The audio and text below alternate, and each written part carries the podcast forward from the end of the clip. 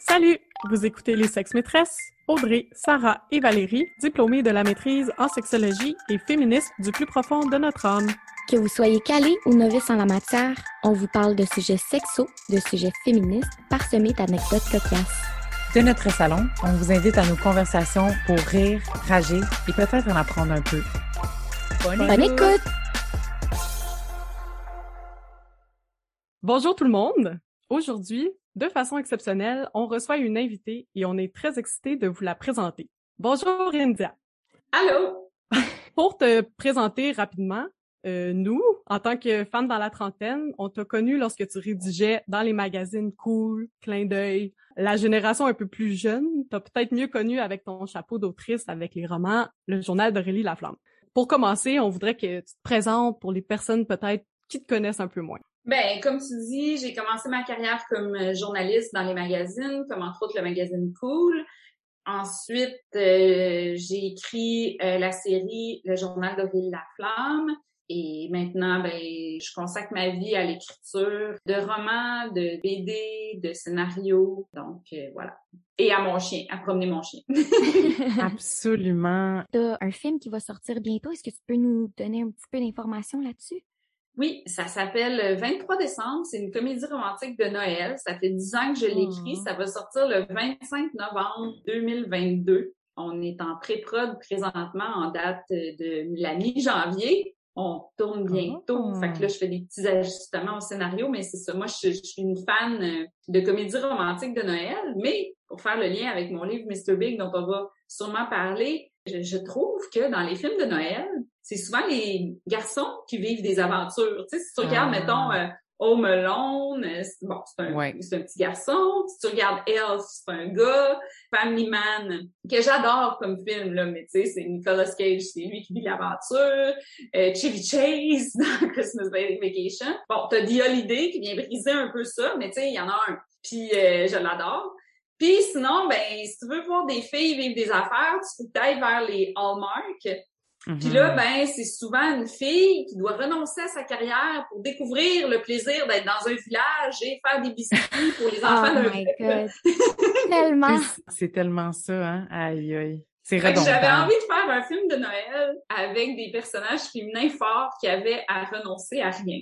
Donc, euh, sauf le Noël parfait. J'ai mm. fait ça, ça m'a pris dix ans à l'écrire, ça a été beaucoup de travail, j'ai pas nécessairement sais, moi, là, euh, s'enfermer dans un chalet quatre mois puis écrire un film, ça m'arrivera jamais. C'est une forme d'écriture qui est assez difficile. Mm. Donc, euh, mais je le voulais, mon film de Noël. Je le voulais tellement.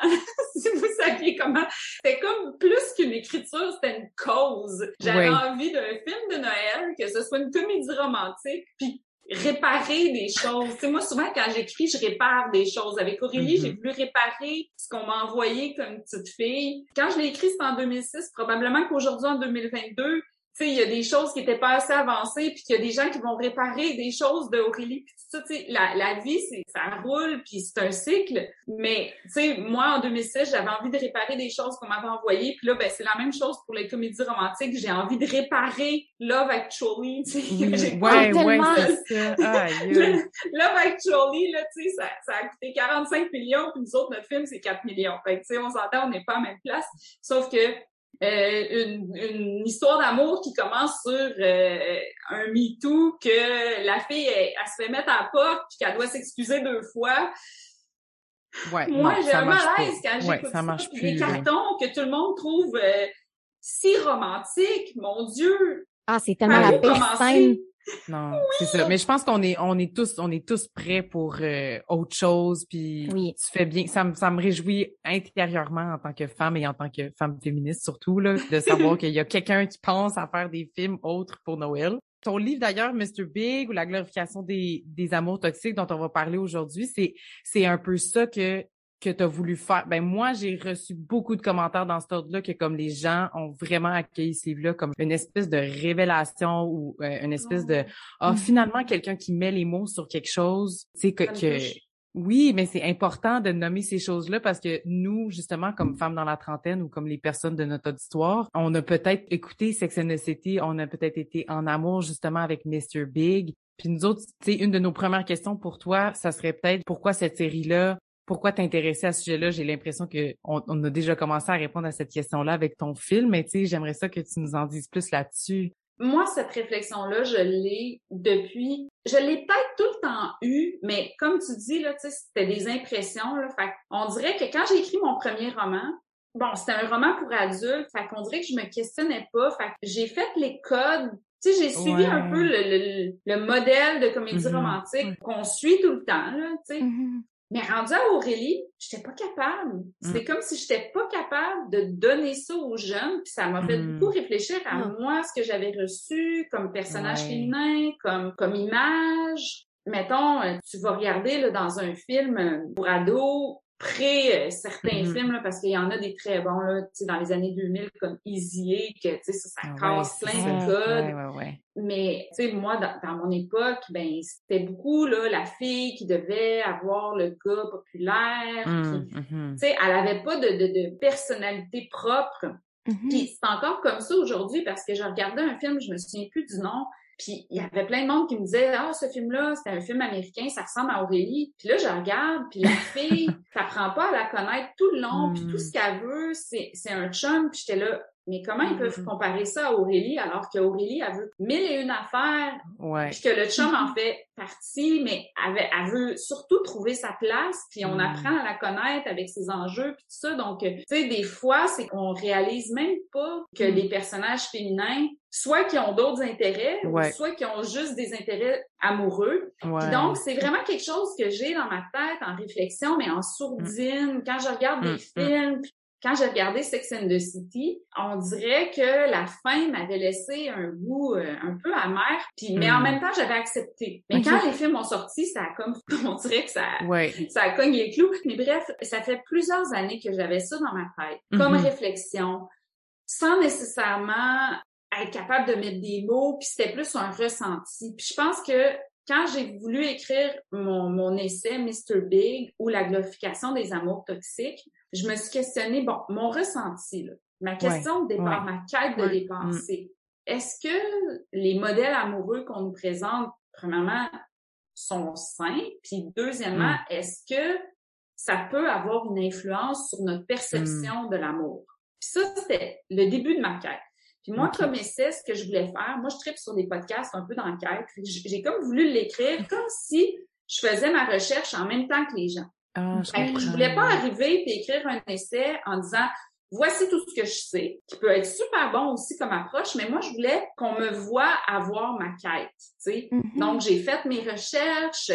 Peut-être que c'est mon côté un peu euh, storytelling, tu sais, dans le sens que mm. je, voulais raconter une histoire de mon propre cheminement à travers cette euh, réflexion-là. Pourquoi j'ai choisi Sex and the City, comme tu le demandais, c'est que je voulais tu sais, j'aurais pu analyser plein, plein, plein d'affaires. Mm-hmm, ouais. Puis ça, il y en a qui disent, mettons, quand ils critiquent mon essai, ils disent qu'ils auraient aimé ça. Mais moi, je voulais que ce soit mm. très simple. Je voulais que quelqu'un qui n'a pas de diplôme universitaire comme vous, là, je voulais qu'il puisse suivre ma quête, qu'il puisse suivre un exemple. Mm-hmm. Puis je voulais que mon exemple soit tellement clair et précis que tu puisses, après ça, le transposer par toi-même à plusieurs exemples. Puis là, ce que je savais pas, c'est que Sex and the City, il allait sortir une nouvelle, une nouvelle saison.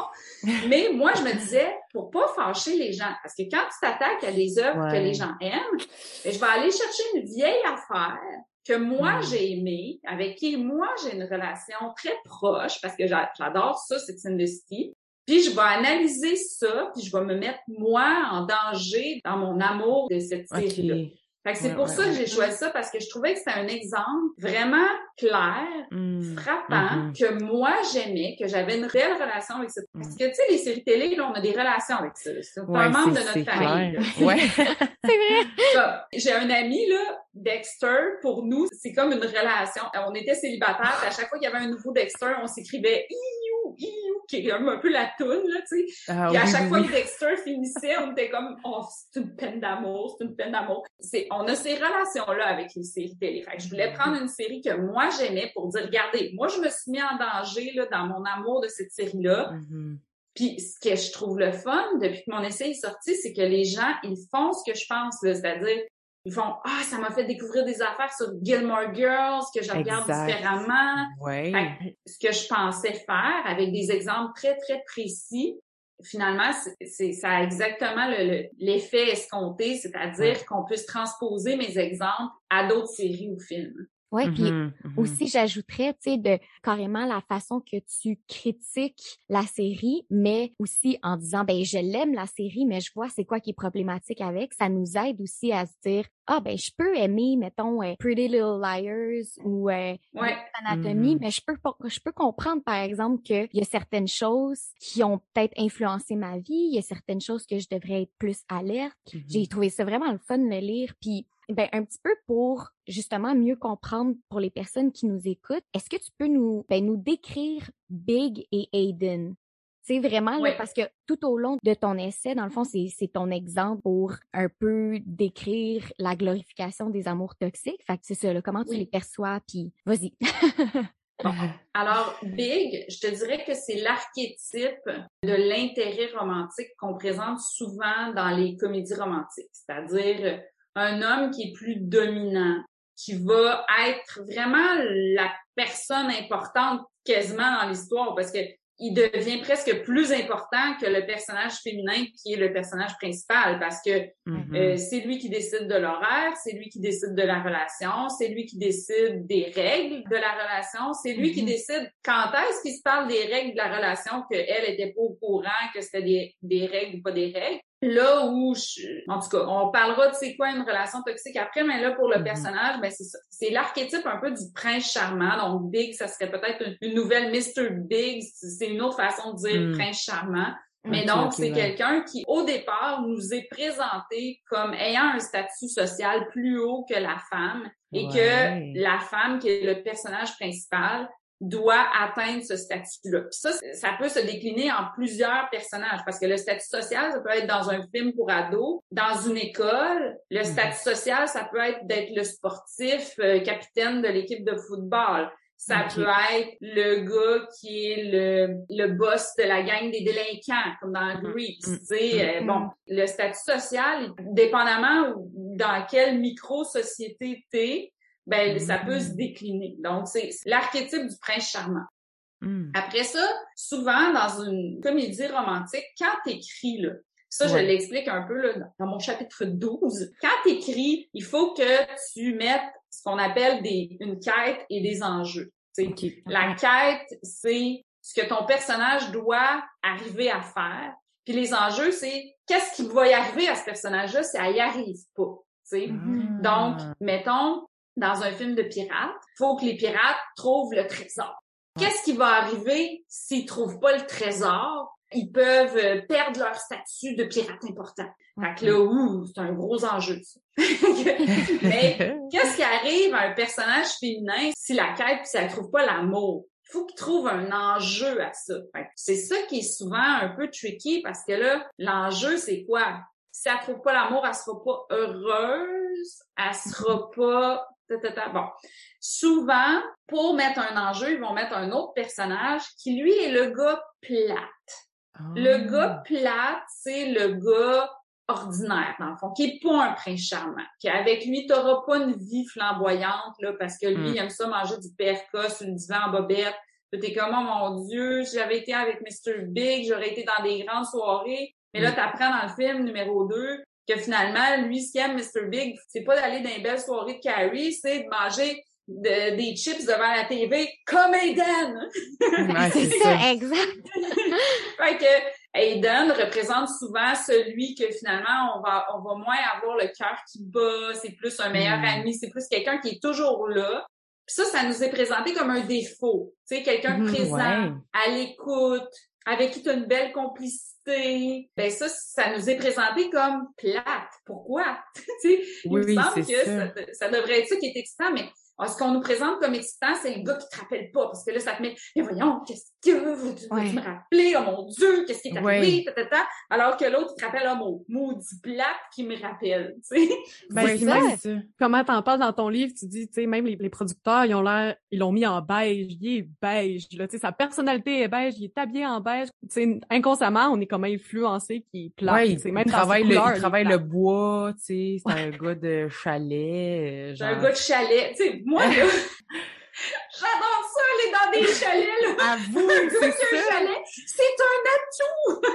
Eh oui. Oh, ouais. Faut l'ajouter à notre liste. Oui, c'est ça.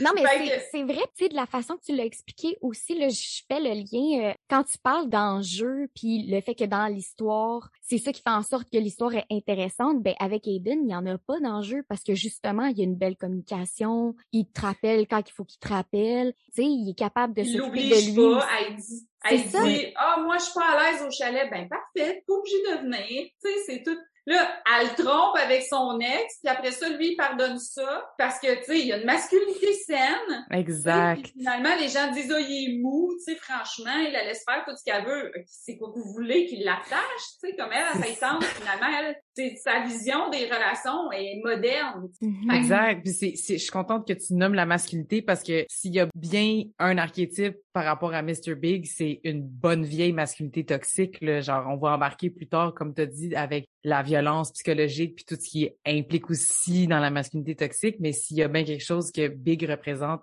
c'est une virilité, un espèce de gars qui est comme contrôlant. Tu- C'est plusieurs choses que tu nommes en le décrivant dans ton livre. Qui est pas Puis Aiden, disponible émotionnellement ça, aussi. pas disponible, mais ben trop important. ça, exact, il est au-dessus de ça, lui. Ouais, Tandis ben, que que- Aiden est comme une belle, tu sais, il est là, il est présent, il est à l'écoute. euh, il croit à la, comme l'indépendance de Carrie aussi. Il croit que c'est une personne à part entière qui a des choix et des intérêts qui peut-être ne ressemblent pas aux siens, tu sais, puis il reconnaît ça, puis elle a le droit. Ouais. Il la trouve cute. Ils ont une belle discussion quand il y a Mhm. un espace de dialogue. Puis moi, c'est Mhm. ça que je trouve qu'il y a dans, dans leur couple. Cela dit, là, on nous place ça comme un dilemme qui, selon moi, est un faux dilemme. Fait que t'as le gars flamboyant, puis le gars gentil slash plat.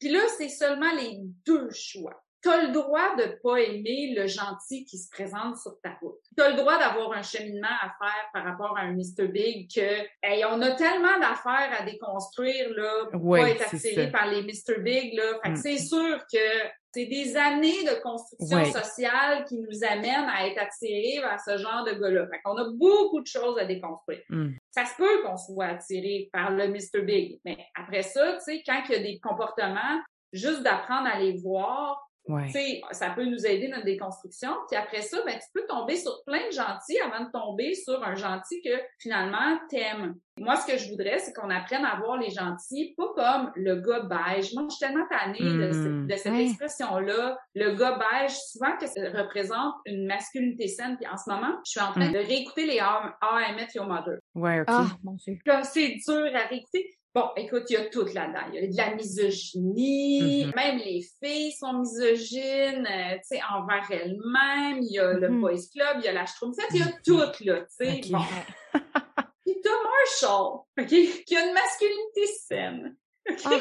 Oui! Ça, je le remarque vraiment, là, tu sais. Puis lui, il est là, ah, j'adore ça, euh, les drinks. euh. Puis là, tout le monde dit, franchement, des drinks de filles. Puis mon chum, il me regarde et il dit, hey, moi, là, ça m'est arrivé, j'ai déjà commandé un drink comme Ah. ça, puis j'ai fait rire de moi par tous les gens à mon bureau, filles comme gars, on me disait Oui. que je commandais des drinks de filles. Puis ce, ce personnage-là, puis j'étais là, oh, moi, c'est pour ça que je t'aime. C'est comme- Oh! puis Marshall, il se fait tout le temps ridiculiser dans ce qu'il est comme homme, qui est, une vrai. masculinité saine. Puis tu Ouais. parles, mettons, de, de sa blonde, tu sais, qui aime depuis 10 ans. Là, les deux autres gars font ah, « toi, t'aimes ta blonde depuis 10 ans, t'es pas comme un vrai gars qui, qui a plein de Ouais, baisses, c'est pis ça. Puis Là, Mm. lui, il s'en va dire, leur dire, hey, check, moi, là, ça fait 10 ans que je sors avec cette fille-là, là, ben, j'ai eu 1000 baises, tu sais, fait que je vous ça. Exact. Exact. C'est des relations bizarres avec les séries, hein, parce que Mm. tu sais, je regardais ça puis je me dis, c'est fou parce qu'il y a plein d'affaires problématiques dans Met Your Mother. Mon chum et moi, on regarde ça, là, puis on a deux côtés en nous. On a un, on dirait que les auteurs détestent les femmes. On dirait que c'est le discours de deux incels qui écrivent finalement Ah, leur ouais. série fantasme. Oui. Ouais. Puis d'un autre côté, on est full attaché au personnage, tu sais, puis on se dit, voyons, c'est l'affaire qui nous détend, mais on le sait qu'il y a plein d'affaires pas correctes, mais ça nous détend, fait qu'on est tout en combat intérieur constamment, tu sais, mais on se dit, au moins, on se les nomme, les affaires, puis on fait, Mm. oh mon Dieu, hey, moi, là, souvent, là, je pèse sur pause, bon, ça n'a pas de bon sens. Mon chum est comme, oh, je sais, je sais. c'est comme, Ah, mais on continue. Ah oui, on écoute un autre. Ouais. Ouais. Mais c'est, je trouve ça sain puis rafraîchissant d'être capable de nommer ça, mais on va y revenir à la fin de genre, ben, comment qu'on fait justement pour, parce que c'est quand même un processus puis toi, t'en parles de ton vécu à travers tes réalisations, mais genre, en plus, quand t'as des études là-dedans, genre, le, le nombre de fois que j'ai dû enlever mes lunettes féministes pour regarder une émission ou un film parce que Mhm. c'était juste too much. Mais avant ça, moi, j'aimerais ça plonger. Tantôt, la question que tu posais, comme en rhétorique, là, genre juste d'où ça vient, puis comment ça qu'on est arrivé à tellement d'années de construction sociale qui nous a mené à accepter ça, dans le fond. Dans ton livre, tu dis, je me questionne sur ce qui nous est envoyé culturellement comme image d'un prince charmant, ce qui semble être comme les bad boys qu'on, tu sais, pour ne pas dire Ouais, ça peut, euh, ça peut rentrer dans toute la même. Parce que dans le fond, Bad Boys, là, moi, ce que je pense, c'est juste, ça rentre un peu dans, dans la même affaire. C'est juste un gars confiant. Tu sais, je pense que ce que les gens décrivent comme Bad Boys, là, ben, c'est le Mhm. contraire de Marshall. C'est Marshall, Ouais. là, dans une comédie romantique, il serait le, le, le gars beige.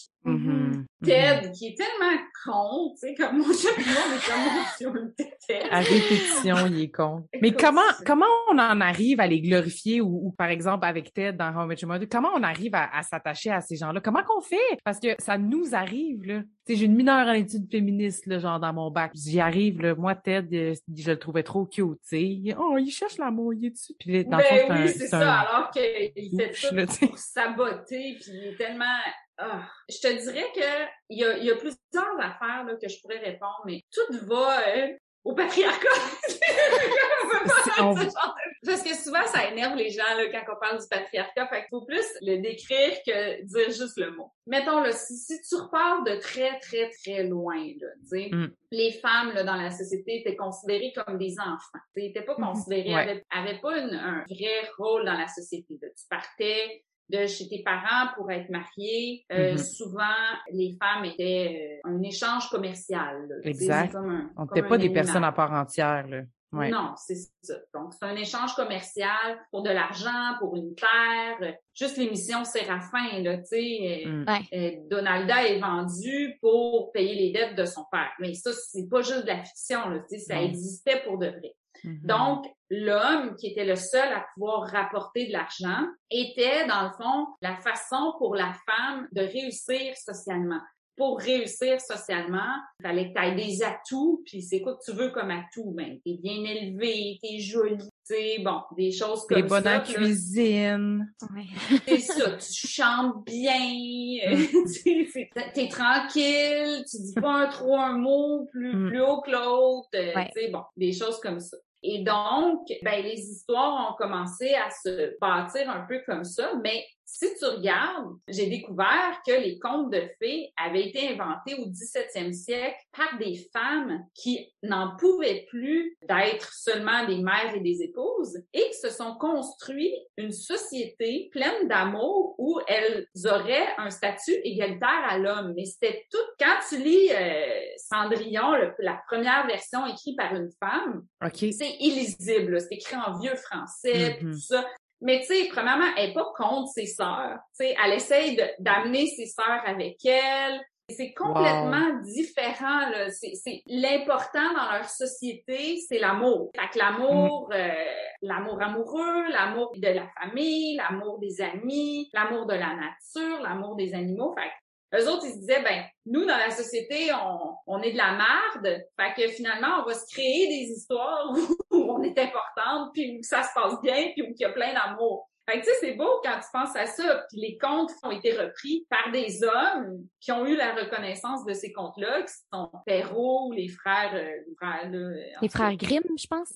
Ouais, c'est ça. Bon Mm. mais qu'ils ont transformé à leur façon, puis dans leurs histoires à eux. Leur vision, c'était qu'une femme, fallait qu'elle désire un homme pour monter dans la société, puis c'était un peu vrai. Parce que c'était ça qu'il Ouais. fallait, faire. Je pense que ça s'est toujours perpétué d'histoire en histoire, mais c'est aussi un reflet de la société. Là, Mhm. c'est l'œuf ou la poule. Parce que il y a Mm. plein de gens qui me disent, oui, mais les femmes, ils tripent sur ce genre de gars-là. Oui, mais il y a toute une construction sociale Ouais, qui vient ça, avec ça. Fait qu'en même temps, oui, les filles triplent là-dessus, fait qu'on leur donne ça en histoire. Oui, mais les histoires sont parties parce que c'est même la société. Il y a tout un nœud à défaire là-dedans. Là. Mm. Bon, fait que ça, c'est l'explication, mettons, euh, sociale. Tu sais, dans mon livre, je parle, Mhm. moi, à 16 ans, là, j'ai presque eu mon petit éveil féministe dans le sens que quand je raconte que j'étais dans la voiture avec la sœur qui m'a fait une confidence, tu sais, moi, j'allais dans Mhm. une école de filles qui était tenue par des sœurs et elle, elle m'a confié parce que moi, j'ai dit, ah, pourquoi vous êtes devenue une sœur? Et elle, elle m'a confié que elle avait eu le cœur brisé. Ça lui avait fait tellement mal qu'elle s'était dit, je vais-tu sacrifier mes rêves puis ma vie pour me marier avec quelqu'un qui va peut-être me briser le cœur? Fait qu'elle, elle voulait continuer ses études, elle sur les sciences. Puis sa seule façon de pouvoir continuer ses études, parce qu'avant, dans notre, notre société québécoise Ouais, ouais, à nous, là, si tu te mariais puis tu avais des enfants, tu ne pouvais plus travailler après. C'est ça un peu l'histoire de Émilie Bordelot. Mm. Mhm. Donc, tu pouvais plus travailler. Elle, elle m'a dit, ben, je suis devenue une sœur parce que c'était ma seule possibilité d'avoir une carrière. Donc, les femmes devaient toujours renoncer à quelque chose. Tu sais, soit la carrière ou Mm. soit l'amour. Exact. Bon, on peut, on peut dire que la réalité, finalement, influence la fiction. Puis après ça, bon, est-ce que la fiction influence la réalité? Parce que, tu sais, tu me disais, Mhm, mhm. Qu'est-ce qui fait qu'on va s'intéresser à ce gars-là? Je pense qu'il y a beaucoup, beaucoup, beaucoup, beaucoup de bagages qui vient avec ça. Ouais. Mais il y a aussi comment ça nous est toujours présenté. Tu sais, dans un Mhm. film, là, mettons, souvent, Mhm. ça va nous être présenté par quelqu'un, un gars qui s'intéresse pas vraiment à la fille, fait qu'il fait des petites insultes. Tout le temps lancé un peu en tant que blague. Ouais. Ouais. Même dans mon film, j'avais remarqué Mhm. que moi-même, j'avais fait ça. Oh. Le gars, il insultait un peu la fille, un peu en blague. Puis tu sais, c'est ce qu'on appelle du negging. Mhm. Ouais. Donc, euh, c'est comme un feedback négatif. Donc, c'est comme faire des petites insultes légères pour diminuer mo- momentanément l'estime de soi de la personne, pour Ouais. mieux séduire après, pour qu'elle se sente plus valorisée quand il va être en mode compliment. J'ai relu mon scénario, puis je me suis rendu compte, crime, je fais ça moi aussi. Pourquoi? Pour rajouter un enjeu pour le public, pour que le public se doute pas que dans le fond, il tripe sur lui. Mais je suis comme, le public, il s'en doute. tu sais, comme, je suis pas obligée d'insulter une fille pour, pour rajouter du suspense. Ils vont Ouais, finir c'est ensemble. ça. On le sait dès le début. Ils vont finir ensemble. Ben oui, c'est une rom-com de Noël. J'étais comme, c'est pas là qu'il faut que j'aille. Sais, au Hmm. contraire. Fait que j'ai changé. Il dit des compliments. Va lui dire des compliments. Ben oui. on pourquoi pas? Puis dans la vraie vie, moi j'ai remarqué Hmm. que justement quand un gars me lance des petites insultes euh, de façon un peu légère puis bien tournée, là, intelligente, ben moi ça m'est souvent arrivé d'être un peu charmée par ça, de pas remarquer que finalement tu sais ça m'insultait alors que maintenant je le remarque tellement, j'ai plus ma carapace que ça me fait mal. Mais avant, j'avais ma carapace, ça me faisait pas mal. Tu sais, justement, je rentrais plus dans un monde de séduction. Fait que ça aussi, c'est des choses à remarquer. Puis tu sais, tu dis, bon, qu'est-ce qui fait qu'on s'intéresse à eux? Ben, c'est le bagage, c'est toutes ces affaires-là qu'on voit, c'est... Tu sais, mettons, dans un film, là, tu vois des personnages qui se laissent, puis trois mois plus tard, ils reprennent. Ben, Mhm. peut-être que tu vas te dire que dans la vie, si ça t'arrive, c'est beau. Alors que quelle relation se termine pendant trois mois puis revient puis que ça se passe super bien et mieux et machin machin? Ouais. Sans communication, Ça sans rien. Ouais, sans travail, ça, sans régler rien. Quand j'ai rencontré mon copain, j'étais dans une phase de ma vie où j'étais brisée par des anciennes relations. tu sais. Mm. Puis à un moment donné, j'ai dit hey, toi puis moi on n'est pas en même place, toi es une personne peu puis tout ça puis moi là je me sentais là comme Hmm. Puis il m'a dit, ben, laisse-moi pas, parce que si tu me laisses, je vais changer, puis je serai plus ce que je suis. Mais ce que tu as à régler, on, on peut essayer de, de vivre ça ensemble. Puis il Ouais. m'a laissé être. Puis moi, depuis ce temps-là, là, je, je le trouve tellement beau, puis je me dis, sais, sur les sites Internet, là, quand les gens exigent que tu aies terminé, puis que tu aies travaillé Ouais, sur ouais, ton ouais, affaire. ouais. Hey, on est tous des êtres humains, là. On a toutes des affaires à régler Ben oui. ça se peut qu'une nouvelle relation fasse que ça nous fasse découvrir des choses sur nous puis que ça nous fasse Ben avancer. Moi, le petit bout de chemin qui me restait à faire, je l'ai fait main dans la main avec mon Mm. chum. Puis Mm. maintenant, tu sais, on est dans une relation douce alors qu'au début, j'étais toute. Parce que quand tu vis là des relations toxiques, dans tes prochaines relations, tout ton rapport au- à l'amour Mm. est, est bousillé. Fait que c'est sûr que tu peux Mhm. pas régler ça tout le temps tout seul chez vous, puis arriver toute fresh dans une nouvelle relation, puis dire bon, je suis guérie de mes anciennes relations, je suis Ouais, je vais être c'est toute ça. marche pas de même. Ben non, c'est sûr que non, parce que quand tu rentres en relation avec quelqu'un, C'est les mêmes patterns. C'est les mêmes, ben, non seulement c'est les mêmes patterns, où t'as l'impression que t'as changé, mais finalement c'est la même marde qui revient. Puis en plus de ça, chaque fois que tu rentres en relation, même si c'est amoureux ou pas, là, genre une relation de travail, relation amicale, peu importe, ça le dit de soi-même, le mot c'est relation. Tu rentres en relation avec quelqu'un, c'est sûr que tu vas négocier des trucs relationnels. Fait que genre, d'avoir sortir tes enjeux relationnels, Mhm. peu importe. Ton passé, ton bagage, t'arrives avec ça. Ça arrive avec 10 ans, 15 ans d'avoir été des séries télé comme Mr. Big, comme euh, des trucs de prince charmant qui glorifient donc la merde que ces gars-là nous donnent. Puis là, c'est comme, ah, trouve ça trop cute, il flirte avec moi. Il- ça veut dire qu'il est intéressé. Ouais, peut-être Oui. pas, finalement. Si, il m'a fait un petit compliment de oh oui, il doit Ouais, être intéressé. compliment, exact. Exact. Mais justement, euh, vu qu'on en parle là, de ce genre de comportement-là, le negging, puis tout ça, j'aimerais ça qu'on plonge vraiment dans le sujet des amours toxiques, les relations toxiques, puis même jusqu'à la violence conjugale. Dans le fond, Mm. c'est depuis tantôt, c'est de ça qu'on parle. Il y a une certaine banalisation de la violence amoureuse dans la fiction. C'est pas juste l'archétype du bad boy, mais vraiment les comportements violents. Dans le fond, tu voulais qu'on définisse un petit peu c'est quoi une relation toxique, Oui, c'est ça. comment ça peut être banalisé dans la vie. Exactement. Exactement. Bon, une relation toxique, ça peut ou ne pas être de la violence psychologique. Moi, je pense que c'est un autre mot pour la violence psychologique. Je pense qu'en intervention, il y a une intervenante qui m'avait déjà dit ça, que relation toxique, c'est une autre façon de dire une relation de violence. Tu sais, il y a cinq formes de violence, là, Ouais. conjugale, qui est verbale, psychologique, sexuelle, économique puis physique. Souvent, quand on parle de violence conjugale, on va parler de violence physique. Mais il y a plusieurs autres formes de violence. Puis, tu sais, je pense qu'on s'éduque tout le monde, la société, là, je pense qu'on Ouais. s'éduque Mhm. tout le monde en même temps. Ouais. Il y a des Ouais. comportements qu'on savait pas que c'était des agressions. Je pense Mhm. qu'on l'a tout appris en même temps, Ouais. homme comme femme. J'ai de l'indulgence. Tu sais, je pense pas que euh, les femmes, on était les seules dans l'ignorance là-dedans. Là.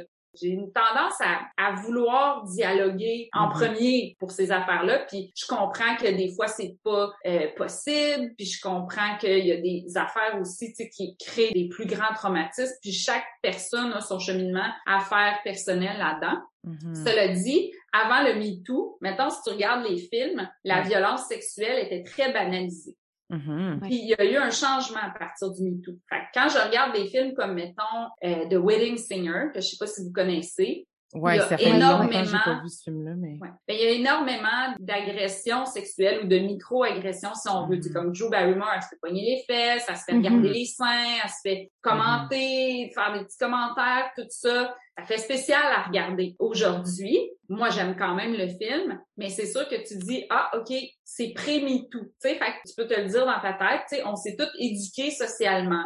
On sait maintenant, on est capable de nommer que ça, c'est un comportement qui est inacceptable envers les femmes. Puis c'est tellement positif d'avoir avancé là dans la société. Puis ce que ce mouvement-là a amené autant justement dans les fictions que dans des règlements qui sont arrivés dans certaines compagnies, tout ça. Tu sais, c'est parce qu'on parle de violence conjugale, puis souvent on associe la violence conjugale juste à la violence physique. Je voulais juste dire, on s'éduque tous en même temps sur les autres formes de violence. Tu sais. Puis c'est ça que Ouais, je voulais dire. ouais. Tu sais, souvent là, quand tu vas parler de la violence conjugale, là, les gens vont dire, oui, mais les femmes, oui, les femmes aussi peuvent être violentes. Ouais. C'est juste qu'en ce moment, Ouais. la statistique, c'est qu'il y a 80 de, de victimes qui sont des femmes. Donc, une relation toxique, c'est une relation où une des deux personnes essaie d'avoir un contrôle, un pouvoir sur la relation et l'autre personne doit s'y soumettre. Puis la personne qui est la victime, si on veut, renonce toujours à une partie d'elle-même. Ouais. Donc, renonce toujours à quelque chose. C'est important, ça, je pense. Ouais, Renoncer ouais. à soi-même, là, c'est un bon renoncer à soi-même, oui, à des valeurs, à des intérêts, à... renonce toujours à une petite partie parce que ce qui a créé le conflit au départ, c'était peut-être une demande, c'était peut-être une critique. Une Là, elle doit renoncer à quelque chose et donc arriver dans la relation encore un peu plus bas. Mais Hmm. ce qui est bizarre, c'est qu'il se crée tellement une espèce de relation intense. Mm. Puis, vu que la personne revient tout le temps, là, la personne qui est victime se sent comme la personne la plus importante du monde parce que se sent que peu importe les conflits, peu importe les difficultés, l'autre personne revient tout le temps. Donc, ça place leur amour dans une espèce de c'est plus fort que tout parce que peu importe nos difficultés, ben on va toujours revenir ensemble. Peu importe si on fréquente d'autres mondes, mais après ça, on revient à nous parce que dans le fond, on est les plus importants pour l'autre. Mm. Puis ça, là, ça crée une grande illusion,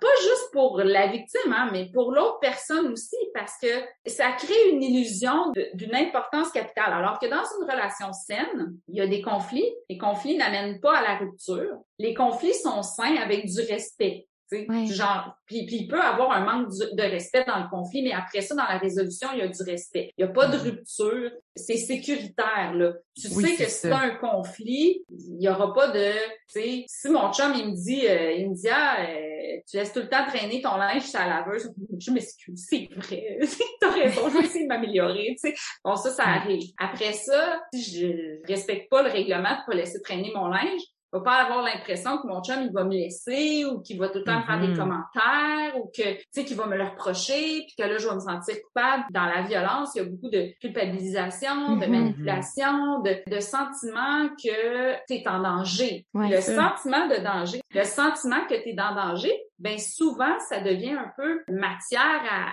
à l'adrénaline, tu sais. Ouais. Fait que c'est à ça un peu le sentiment de danger, ben c'est à ça que les gens deviennent un peu accros. Écoute, je vous fais vraiment un spécial parce que je l'ai jamais décrit comme ça, parce que d'habitude je le résume vraiment en une phrase, mais je sais pas, je me laisse aller avec vous à, à, à aller encore plus dans Mm. le cœur du sujet, d'un mélange de ce que j'ai appris, de ce que j'ai vécu, puis de ce que j'ai j'ai j'ai lu. Mhm. Mais ça fait vraiment du sens parce que quand tu l'as expliqué en- que ça monte un espèce d'édifice incroyable comme la relation amoureuse va love conquers all, là, ben ça c'est c'est sûr que si tu vois ta relation amoureuse dans ce sens-là, c'est sûr que tu vas juste banaliser toutes les violences. C'est comme ah c'est pas grave que si j'oublie mon, mon linge sur la laveuse, moi mon chum il va dire que je suis une moins que rien. Euh, il va dire que genre euh, euh, je suis tellement conne parce qu'à chaque fois j'oublie. Tu sais comme il y a une différence entre ça, ça.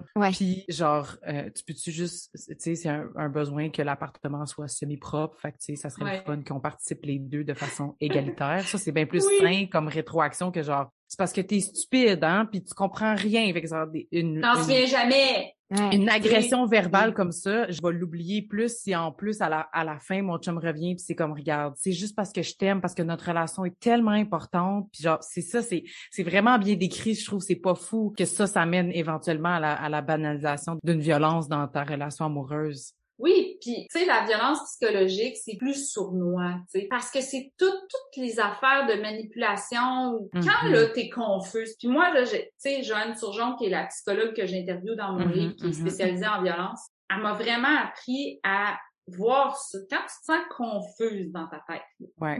Parce que quelqu'un te culpabilise. Ah, Ça, c'est intéressant parce qu'elle m'a dit de faire attention à deux affaires.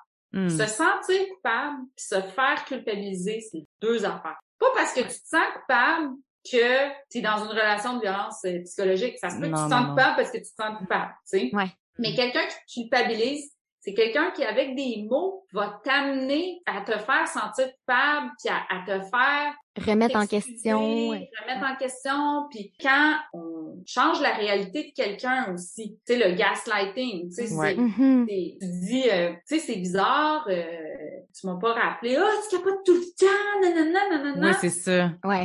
Toi, t'essayes- déjà eu un chum de même, là, tu sais, puis finalement, il me trompait, là. Que Ouais, ouais. c'était correct que je demande, tu sais, tu m'as pas rappelé, je comprends pas. Ben là, je travaille tout le temps, nanana, tu capotes tout le temps, j'ai-tu le droit de pas répondre à mon téléphone? Puis là, c'est comme, oh mon Dieu, c'est vrai, il travaille, pourquoi Mm. j'ai fait ça, pourquoi j'y ai dit, tu sais, il travaille tout le temps, pour petit, puis là, moi, je suis allée Mm. douter de lui, tu sais, je suis donc ben poche, je suis donc ben une mauvaise personne. Puis là, après ça, t'oses plus dire Non, pourquoi ça. tu m'as pas rappelé. Parce que Ben là, tu t'es tellement ouais. senti coupable. Là, C'est là que tu renonces à une partie de toi. Parce que tu Ouais. renonces à ton instinct. Tu renonces à ton désir de savoir la vérité. Si, mettons, la fidélité, c'est important pour toi dans ton couple, ben, tu renonces à pouvoir poser la question, avoir cet Mhm. espace-là d'obtenir la vérité. Parce que Ouais, c'est ouais. tout le temps considéré comme trop demandé. Ouais. Quand c'est très légitime, puis t'es pas folle de demander pourquoi ton chum n'est pas revenu, puis des trucs de même. Là. Ouais. Ben non, c'est Puis, ça. tu sais, puis tu te fais passer dans le gaslighting, c'est que tu te sens folle, tu dis je suis folle, j'ai- j'exagère, j'ai été Mhm. trop émotive, nanana. Ça c'est pour te remettre à ta place. Puis ta place, ben c'est une place de cheerleader. Faut pas que Mm. tu parles, faut pas que tu sois de mauvaise humeur. Faut pas que tu poses tellement. trop de questions. Faut pas que tu aies des émotions comme X, Y, Z. Faut pas que tu aies des besoins X, Y, Z. T'as pas le droit de les nommer aussi. Il y a pas d'espace où on peut les négocier de façon saine dans la relation. Tout ça, ça va mettre en questionnement la relation au grand complet. Puis ça, c'est Exactement. vraiment un signe là, que t'es c'est en danger. Parce- Ouais, c'est ça. Parce que Exact. si tu parles, t'es en danger Mm. de, de te faire abandonner. Mhm. Fait que là, ils te le montrent rapidement. Souvent, là, ce genre de personnes-là, ils vont te le montrer rapidement. Que si tu Mhm. parles trop, tu vas te faire abandonner. Fait qu'après ça, quand il va revenir, il va avoir obtenu que tu le gosseras plus avec ça. Mm. Tu sais? Ouais. Jeanne Turgeon, elle m'a- elle m'a dit, bon, là, tu sais, moi, je, je me questionnais sur le love bombing. Tu sais, on apprend... Ouais. Ouais. Oh. Bon, le love bombing, là, c'est d'envoyer beaucoup, beaucoup d'amour, puis là, après ça, tout retirer d'un coup. Hmm. Moi, je me questionnais beaucoup là-dessus. Mais elle Mm. dit, tu peux pas savoir que quelqu'un est en love bombing tant que la personne, tu sais, ça se peut que tu t'empêches de développer des super beaux liens avec des gens qui sont juste de même, Mhm. qui sont juste com- complimenteux, généreux, ta, ta, ta. La violence, tu t'en rends compte lorsqu'il y a un élément violent. Donc, si quelqu'un est en love bombing, là, premièrement, Mhm. là, on est assez intelligente. Tu sais, moi, là, ça m'est déjà arrivé, d'aller en, en date avec un gars, OK? Puis, je suis capable de dire que c'était du love bombing, OK? Parce que une date, OK? Mm, C'est ça. Premièrement, il, il me parlait de moi. On se connaissait pas. Il me posait pas de questions. Il me parlait de moi. Oh, t'es tellement extraordinaire. Oh, t'es génial. Oh, si. Oh, ça, blablabla. Là, là, on se fraîche puis il me dit qu'il m'aime. Oh my Ben, God. C'est saisissant. C'est parce que je voulais pas baiser. Lui, Mm. là, il est juste en mode, là, gars, je vais donner tout, tout, tout. Moi, là, je suis assez intelligente, là, même si, je suis saoule, là, pour faire comme, ce gars-là même pas. ben non. Ce gars-là, il veut juste que je dise oui éventuellement. Fait que, euh, tu sais, moi, C'est c'est bien comme... trop, là. Il faut faire attention des fois avec les, les concepts qu'on se donne parce que c'est des bons concepts pour apprendre à reconnaître des choses. Mais tu sais, il faut se fier à nous aussi. Il faut se fier Ouais. à... Parce que, tu sais, comme moi, quand j'ai rencontré mon chum, là, tu sais, au début, je pensais qu'il était en love bombing parce qu'il était Oh. tout le temps présent. Il était gentil. À chaque fois que je l'invitais, il disait oui. C'est comme, il est tellement bizarre. C'est sûr qu'il cache de quoi. C'est donc ben louche, quelqu'un de normal. Il est supposé se retirer après la est- troisième date. c'est ça. Oui, c'est ça. Finalement, ça fait sept ans, il est encore de même. Des fois, je suis comme, tout ton love bombing, là, c'est jamais arrêté. Mais tu sais, comment qu'on fait pour le savoir? Ben, c'est juste au premier comportement violent qu'on le sait, puis c'est là qu'il faut apprendre à détecter. Mais il faut Mm. pas se méfier des gens qui sont gentils ou qui sont... Parce Mm. que, tu sais, sinon, puis ça, elle, m'a bien fait la nuance là-dedans. Parce que là, je suis en train de travailler sur un autre podcast qui va parler un peu aussi de, de violence euh, psychologique. Hmm. Euh, c'est ça, j'amène ça un- dans un autre niveau, euh, dans un podcast, mais c'est ça, donc, euh, elle, elle m'a fait amener cette nuance-là, puis j'ai trouvé ça vraiment intéressant. De reconnaître au premier signe, de faire, Au premier Hmm. signe, ouais. Mhm. là, j'ai pas pu m'exprimer, je me suis fait culpabiliser. La personne ne respecte pas mon rythme. Ouais. Puis là, c'est là que tu pas, peux, euh, Hmm. que tu peux poser des questions. Je me sens pas respectée du fait que j'ai parlé. Si la personne a capote, là, red flag. Ouais. run. Écoutez les red flags. Tu sais, moi, je veux Ouais, juste ajouter parce que je l'avais noté puis souligné dans ton livre parce que, comme, autant j'ai des études là-dedans, là, tu sais, puis on a eu des cours sur la violence, tous les types de violence, justement. Cet exemple-là que tu donnais, je trouvais que c'était bon parce que là, je voyais que c'était comme plein de gens dans- autour de moi, finalement, là. Hmm. Mhm. Fait que, tu sais, tu disais que justement le point de départ, tu sais, c'est tellement sournois justement la violence psychologique que parfois c'est comme difficile de. Tu disais que un, un bon indice c'est une relation inégalitaire. Puis tu dis Exactement. Lorsque seulement une des deux personnes décide des moments passés ensemble, c'est ça, on Ouais. en a tous eu des gars qui sont juste disponibles quand eux sont disponibles. Lorsqu'une des deux personnes prend toutes les décisions économiques car elle a plus d'argent, c'est pas parce que t'as plus d'argent que nécessairement c'est à toi de prendre toutes les décisions. euh, lorsqu'une des deux personnes se fâche constamment, si on répond pas à ses attentes ou si on dit pas la bonne chose. Fait que là, on est un peu aussi dans le gaslighting, justement. Mhm. Puis si après tout ça, là, si la personne est contrariée, elle va avoir une forme de punition que tu disais émotive. Fait que par exemple, euh, partir, Ah ouais. bouder, annuler une sortie, annuler un rendez-vous, Ah. annuler votre voyage, comme pour te Ouais. punir justement. Là, c'est pas nécessairement Mm. une rupture que juste comme punir dans vos prochaines activités. Tu sais, fait que c'est comme un signe de contrôle qui est là, qu'il y a quelque chose qui cloche, tu sais, qui Mhm. pourrait comme allumer des lumières pour les red flags, là, je pense. Mhm. Exactement. T'as- Mon Dieu, t'as tellement donné le bon extrait, là. C'était prévu. Hey, ça m'avait marqué là. C'est des bons exemples concrets là. C'est vraiment ça, dans le fond, euh, avec ton exemple de Mr. Big puis la relation que Carrie elle a avec. Mais c'est tout le temps du on and off. Quand elle pose des questions, quand elle met des limites, c'est comme si était, c'est comme si elle en en demandait trop. Puis ça fait en sorte qu'elle s'habitue à recevoir rien. Puis je me souviens d'un Mm. passage que Mhm. je pense qu'elle elle cherche dans ses tiroirs pour quelque chose. Là, tu sais, elle s'est occupée de Mr. Big qui a été malade, puis blabla. Puis elle trouve une photo d'elle dans le fond d'un tiroir à quelque part dans ses affaires. Puis elle se dit, ah, c'est ça. Il m'aime dans le fond parce qu'il y a une photo de moi dans le fond de ses tiroirs. Fait que tu sais, je fais partie de sa vie. Puis c'est comme s'il fallait être reconnaissante de cette petite parcelle de sa vie qui décide de lui donner. On dirait que ça aussi, ça nous habitue à même pas s'attendre au bare minimum, je dirais. Ouais, c'est ça. Exactement, ça. me donne des frissons ce que tu dis, puis ça me fait penser à une autre chose que Joanne elle m'a dit, qui est dans les affaires qu'il faut qu'on se déconstruise, là, tu sais, Mhm. des espèces de livres de ces femmes qui aiment trop. C'est Mm. comme si le problème, c'est nous, parce qu'on aime trop. Mais Joanne, elle me disait, le problème, c'est pas les personnes qui aiment. Le problème, c'est les personnes qui aiment mal, tu sais. Ouais. Donc, de, de beaucoup aimer quelqu'un, pourquoi ça devrait être un problème? T'aimes beaucoup la personne.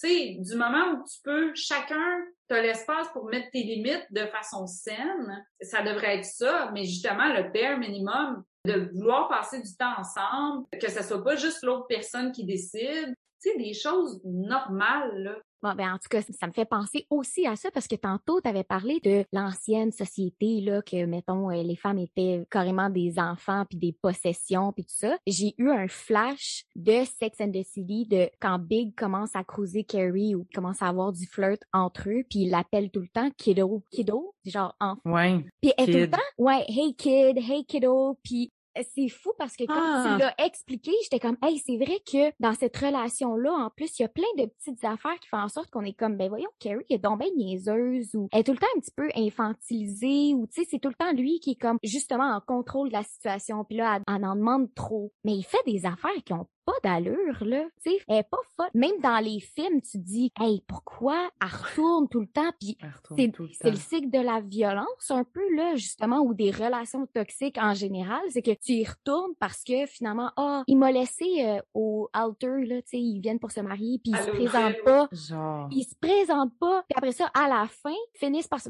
excusez pour le spoiler mais à la fin ils décident de se marier mais selon ce que lui il veut Mhm. lui, il voulait que ça Exactement. soit là petit. Elle renonce à elle-même. Puis Ouais. elle a passé tout un film à se reconstruire. On a tout checké ça pendant tout un film. Puis il faut qu'on se retape que finalement elle renonce à elle-même alors que elle, tripait sur son mariage, sur sa belle robe Vera Wine, puis tu sais tout Mhm. ça. Puis là finalement elle est contente parce qu'il a invité en surprise ses trois meilleurs amis. puis elle peut porter ses souliers bleus écoute Oh mon Dieu minimum.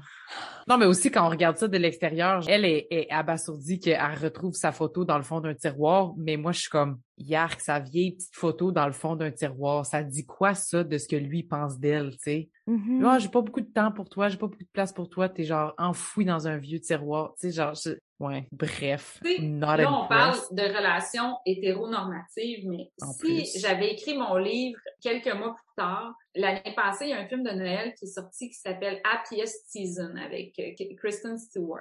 Mhm. OK. Puis moi, j'étais là, yeah, comme un film avec deux filles, tu sais, en Mm. amour, tout ça. C'est le même modèle. Puis j'étais tellement déçue. Il y a une Mm. des deux filles qui est juste vraiment pas fine, qui Mm. veut cacher l'autre, qui la maltraite un peu pendant tout le film. Puis finalement, ça finit par un happy end, alors que la fille, elle rencontre une autre fille pendant le film. Puis j'étais comme, j'espère que la fin, c'est qu'elle finit avec l'autre fille. ouais Ouais. Mais finalement, non. Tu sais, ils Ah. les font finir ensemble. Puis je me disais, il y avait tellement moyen de faire quelque chose de différent. Puis Mhm. finalement, ils sont allés dans le même modèle toxique.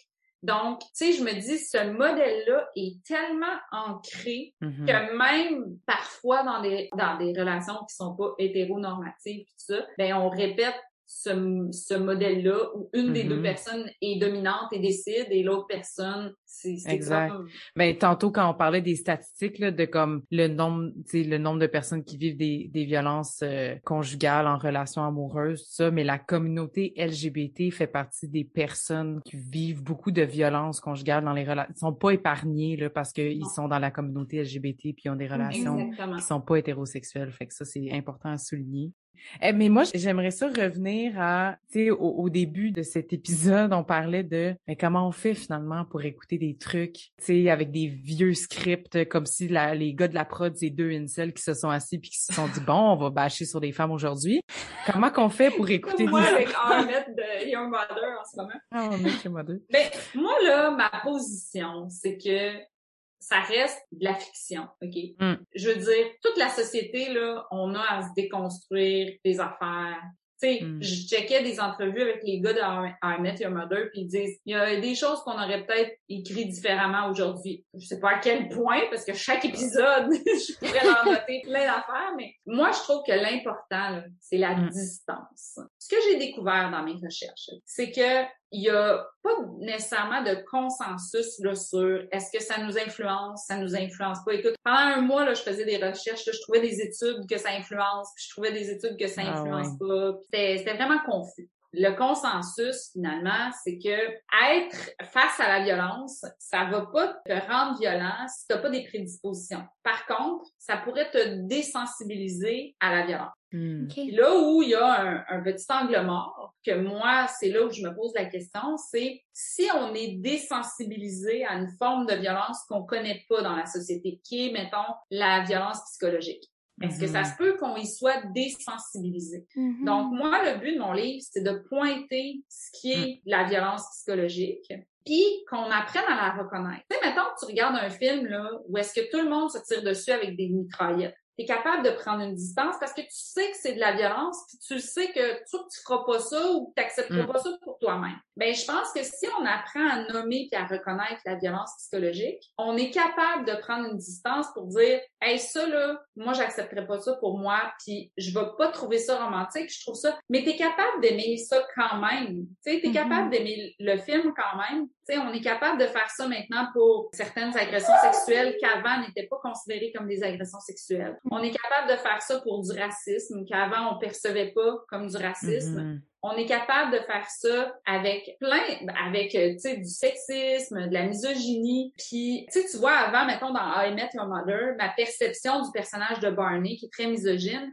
Ma perception, c'était que le groupe acceptait pas sa misogynie. Mais finalement, je l'écoute, puis il est pas tant euh, remis à sa place que ça, tu sais.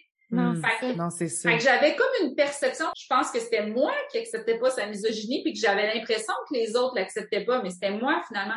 Mais tandis Mhm. que là, je, je suis capable de prendre une distance, puis je suis capable de voir les épisodes où Mm. Barney, il est moins misogyne, plus misogyne, mais de le voir comme un personnage attachant, parce que le comédien est attachant. On dirait que je suis capable de prendre une distance qui fait que je suis capable de voir ça multifacette. Mais c'est sûr Mhm. que quand on a aimé quelque chose, là, renier ça, c'est comme se renier soi-même. Ouais. Donc, je pense que on peut prendre une distance en disant, ben, je l'ai aimé, ça fait partie de moi, ça fait partie d'une autre époque aussi, puis cette époque-là, ben, soit moi ou le film, ben, on n'était pas rendu là dans notre réflexion, j'ai le droit de l'aimer pareil. Après ça, des fois, il y a des affaires qui sortent aujourd'hui. Moi, ce que j'aime, c'est quand quelqu'un s'assume. Tu sais, dans le sens que si tu me dis, oui, moi, c'est c'est ça que j'ai écrit. Et quand Mhm. quelqu'un dit, ben oui, ben, je suis un homme de 50 ans, puis j'ai ces préoccupations-là, qu'est-ce que tu veux? C'est ça que j'écris. OK, fair enough. Tu sais, ça, ça marche pour moi.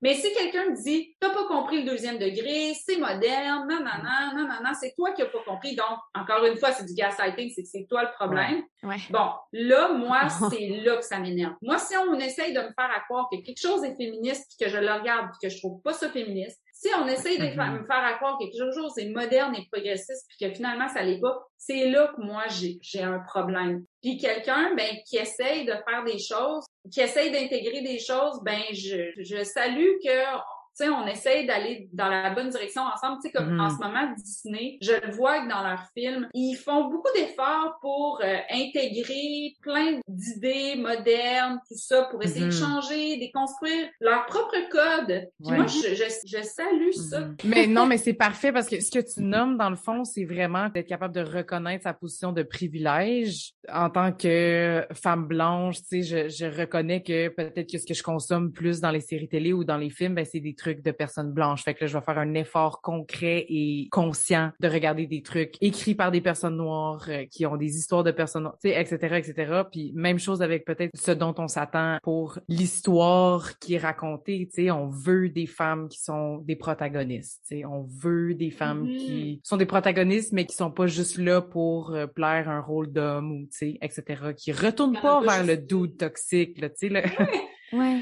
Ben, j'espère qu'il va y en avoir de plus en plus. Tu sais, moi, c'est ça que je souhaite avec mon livre. Des fois, il y a des scénaristes, des auteurs qui me disent, ah, on a lu ton livre, puis ça nous a Mm. fait réfléchir à notre scénario. Et moi, c'est juste ça, là, ça, me- ça fait plaisir. Des fois, là, quand tu as des désirs que les choses changent, ça va Mm. jamais assez vite. Mais je pense qu'il faut Mm. apprendre à voir les, les petits pas positifs, tu sais. Puis moi, Mhm. c'est ça que j'essaie de, de faire. Ouais. Comme, tu sais, là, on- le dernier James Bond, là, il faisait beaucoup leur promo sur le fait que Phoebe euh, Wallace, euh, en tout cas la fille de Fleabag, là, elle avait comme commenté le scénario. Puis là, moi, je l'ai écouté, puis c'était pas assez pour moi. J'étais comme, voyons Phoebe, t'as pas vu ça?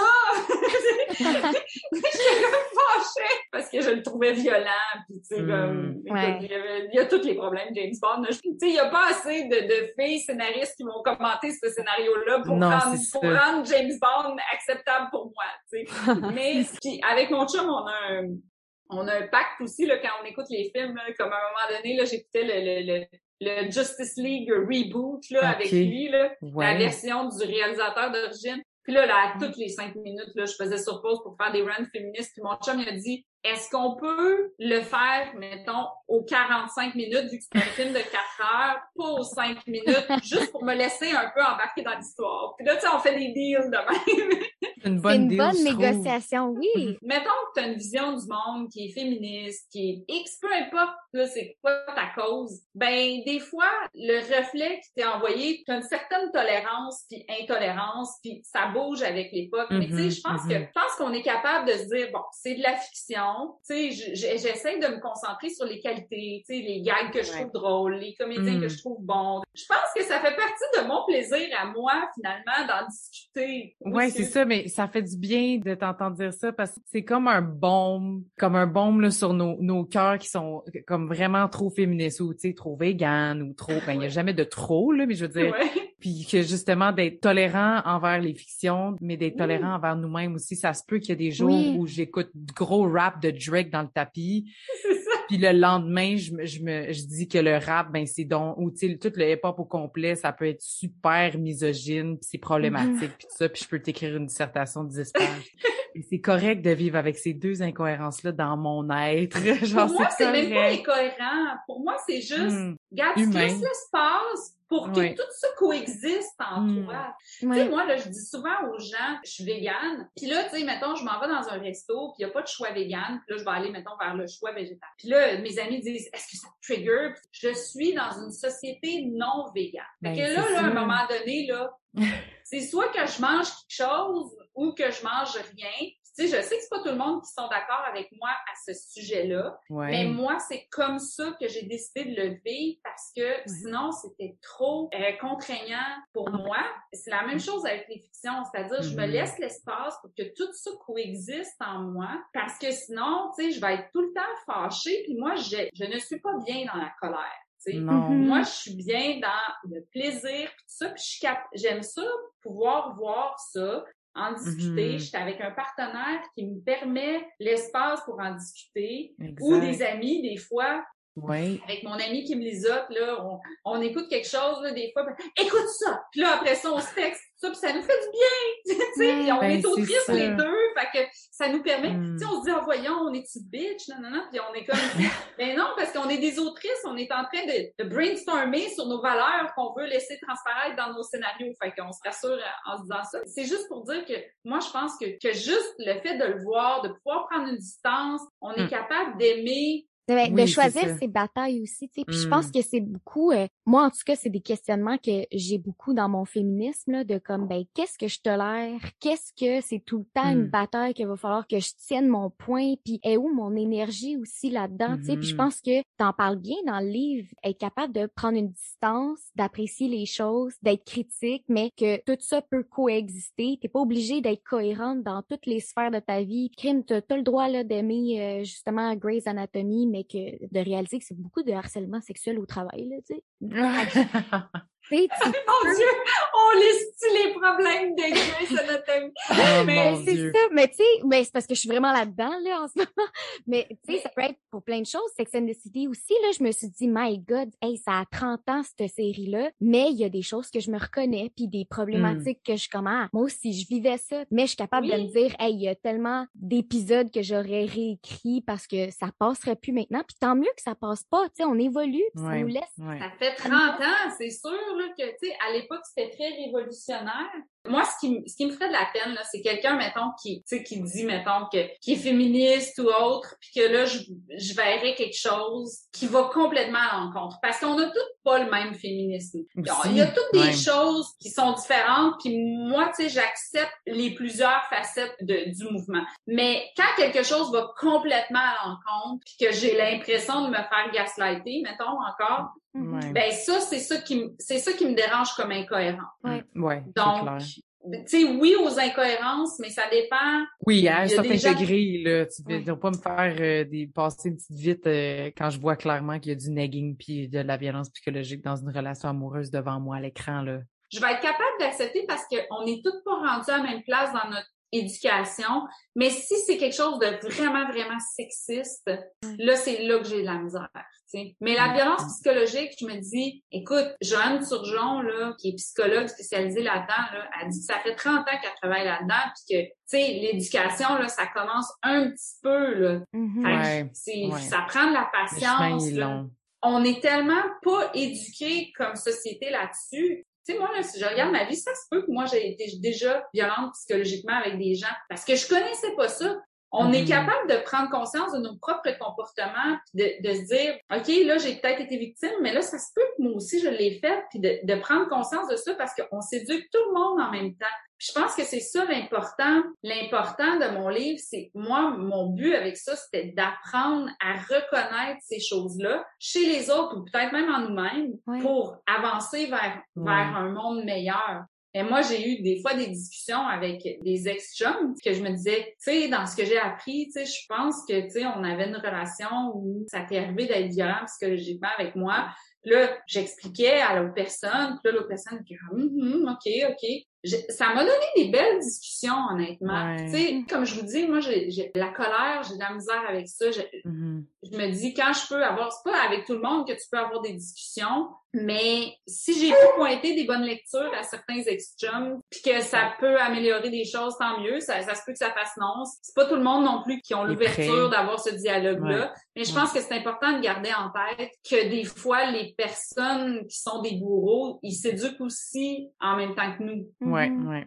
Ben, en tout cas, moi, j'ai, perso, là, j'ai trouvé quand même que ton livre fait un vraiment bon premier pas pour justement entamer ces discussions-là, semer des petites graines, comme on dit tout le temps, tu sais, de, de commencer à réfléchir, voir des choses à l'écran, dans les, les séries de fiction qu'on voit à la télé, les films, etc. Tu sais, si on peut Mhm. commencer, je pense que tu as vraiment été capable de mettre des mots puis de juste placer tout doucement des petits concepts, des petites choses à, à surveiller pour commencer ces réflexions-là ou tu sais les poursuivre pour les personnes qui nous écoutent qui n'auraient pas lu le livre, allez-y.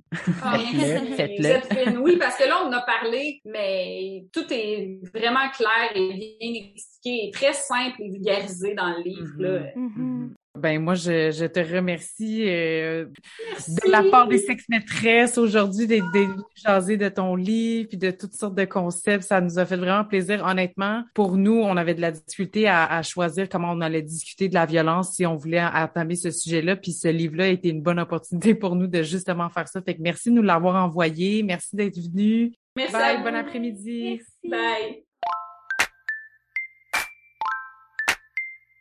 Merci d'avoir été avec nous pour cet épisode des Sexes Maîtresses. On espère avoir stimulé vos réflexions et inspiré vos prochaines conversations avec vos proches. Suivez-nous, partagez nos épisodes sur vos réseaux sociaux et surtout, faites-nous plaisir et écrivez-nous vos questions, vos impressions et vos suggestions. Les Sexes Maîtresses vous souhaitent une bonne semaine. Bisous. Bye.